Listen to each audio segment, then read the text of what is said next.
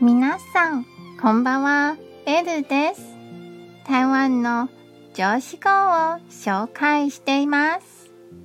今日の言葉はこちらです。人は多くのことを考えます。でも、達成感を得るには一つのことに集中するべきです。これが少しでも遊べる力になれば嬉しいです。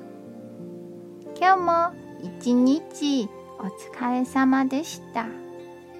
ゆっくりお休みくださいね。じゃあ、またね